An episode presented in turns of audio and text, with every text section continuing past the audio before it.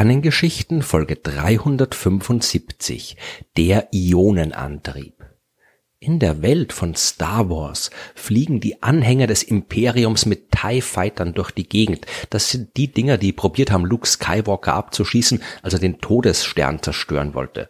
Aber es soll heute nicht um TIE Fighter gehen. Ich erwähne die Raumschiffe deswegen, weil das TIE für Twin Iron Engine steht, sie also offensichtlich mit einem Ionenantrieb durchs All fliegen. Ein Ionenantrieb klingt tatsächlich nach Science Fiction wie Star Wars, ist es aber nicht. Es gibt den Ionenantrieb wirklich und es fliegen auch ganz in echt Objekte damit durchs Weltall. Um zu verstehen, wie ein Ionenantrieb funktioniert, müssen wir einen kurzen Ausflug in die Grundlagen der Raketentechnik machen. Wie eine Rakete oder allgemein ein Objekt im Weltall fliegt, wird durch die sogenannte Raketengrundgleichung beschrieben. Die hat der russische Forscher Konstantin Eduardowitsch Tsiolkovsky im Jahr 1903 aufgestellt. Vereinfacht gesagt besagt die, dass die Geschwindigkeit einer Rakete davon abhängt, wie schnell sie eine sogenannte Stützmasse ausstoßen kann. Je mehr und je schneller die Rakete hinten Masse ausstößt, desto schneller fliegt sie vorne in die andere Richtung davon. Das folgt aus der Impulsehaltung. Deswegen sind die Raketen, die von der Erde aus starten, ja auch so groß. Die müssen jede Menge Treibstoff mitnehmen, um ausreichend viel Masse ausstoßen zu können, sodass sie die für den Flug ins All nötige Geschwindigkeit erreichen. Und auch im All brauchen Raketen und Raumsonden Treibstoff, wenn sie schneller, langsamer werden wollen oder die Richtung ändern wollen. Und da es dort natürlich nirgendwo Tankstellen gibt, ist die Lebensdauer dieser Raumfahrzeuge begrenzt. Wenn der Treibstoff alle ist, dann geht nichts mehr. Man könnte natürlich gleich von Anfang an sehr viel Treibstoff mitnehmen, aber den müsste man dann auch von der Erde ins All bringen und dafür braucht's noch mehr Treibstoff. Irgendwann wird es zu teuer. Und der Ionenantrieb ist ein möglicher Weg, dieses Problem zu umgehen. Der gleiche Tsiolkovsky, der 1903 mit der Raketengrundgleichung die Grundlage für die moderne Raumfahrt gelegt hat, der schrieb 1911 in einem anderen Werk auch, es ist möglich, dass wir im Laufe der Zeit die Elektrizität nutzen können, um Teilchen mit hohen Geschwindigkeiten aus einer Rakete auszustoßen. Er hat dieses Konzept dann auch weiter ausgeführt und dabei die Kathodenstrahlen erwähnt, ein physikalisches Phänomen, das erst ein paar Jahrzehnte davor entdeckt worden ist. Dabei handelt es sich um gebündelte Strahlen aus Elektronen, also den elektrisch negativ geladenen Teilchen, die unter anderem die Hüllen der Atome bilden. Tsiolkovsky hat damals festgehalten, dass solche Elektronen sich mit hohen Geschwindigkeiten bewegen, bis zu 20.000 Mal schneller als zum Beispiel die Gase, die damals ein normaler Verbrennungsmotor ausgestoßen hat. Der amerikanische Raumfahrtpionier Robert Goddard hat die Idee in seinen Texten ebenfalls erwähnt und hat auch darüber geschrieben, wie man Raumfahrzeuge vielleicht durch schnell bewegte Elektronen oder ähnliche Teilchen antreiben kann, hat dieses Konzept aber dann nicht weiter verfolgt. Erst der Physiker Hermann Obert hat dieses Konzept einer großen Öffentlichkeit bekannt gemacht. In seinem extrem einflussreichen Buch Wege zur Raumschifffahrt, das 1929 veröffentlicht worden ist, hat er dem Konzept sogar ein ganzes Kapitel gewidmet mit dem Titel Das elektrische Raumschiff. Aus moderner Sicht ist die Idee eines Ionenantriebs eigentlich recht einfach zu verstehen. Man braucht dafür, wenig überraschend, Ionen, also elektrisch geladene Teilchen, die man zum Beispiel bekommen kann, wenn man normalen Atomen ihre Hülle aus negativ geladenen Elektronen wegnimmt. Dann bleiben nur die positiv geladenen Atomkerne übrig. Wegen ihrer elektrischen Ladung kann man diese Teilchen jetzt durch elektrische Felder steuern und beschleunigen. Und, wie ich schon gesagt habe, wenn ein Objekt Masse in die eine Richtung ausstößt, bewegt es sich in die andere Richtung. Das funktioniert auch, wenn die Masse, die man ausstößt, aus Atomkernen besteht. Die Bewegung ist halt dann sehr gering. Aber das muss jetzt nicht zwingend ein Problem sein. In der Praxis verwendet man heute sehr oft das Gas Xenon als Quelle der Ionen.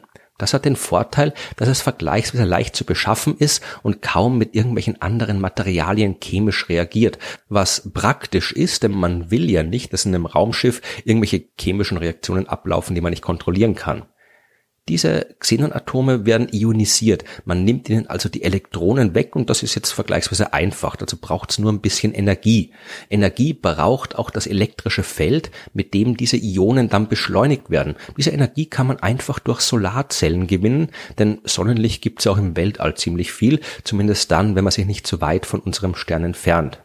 Die technischen Details, die sind natürlich deutlich komplexer. Man muss zum Beispiel dafür sorgen, dass die Teilchen wieder neutralisiert werden, bevor man sie nach der Beschleunigung ausstößt. Das heißt, man muss ihnen die Elektronen wieder zurückgeben denn ansonsten würden die Teilchen sich nämlich nicht in gerader Linie vom Raumfahrzeug wegbewegen, sondern wegen der elektrischen Ladung den Bogen zurückmachen und von der Raumsonde angezogen wieder zu ihr zurückkommen. Aber im Prinzip braucht man für einen Ionenantrieb nicht mehr als ein paar Dutzend Kilogramm Stützmasse, die die geladenen Teilchen liefert. Und man braucht ausreichend viele Solarzellen, um die nötige Energie für das elektrische Feld zu generieren. Mit dem beschleunigt man die Teilchen und die beschleunigten Teilchen werden vom Ionenantrieb ausgestoßen, was das Raumfahrzeug bewegt.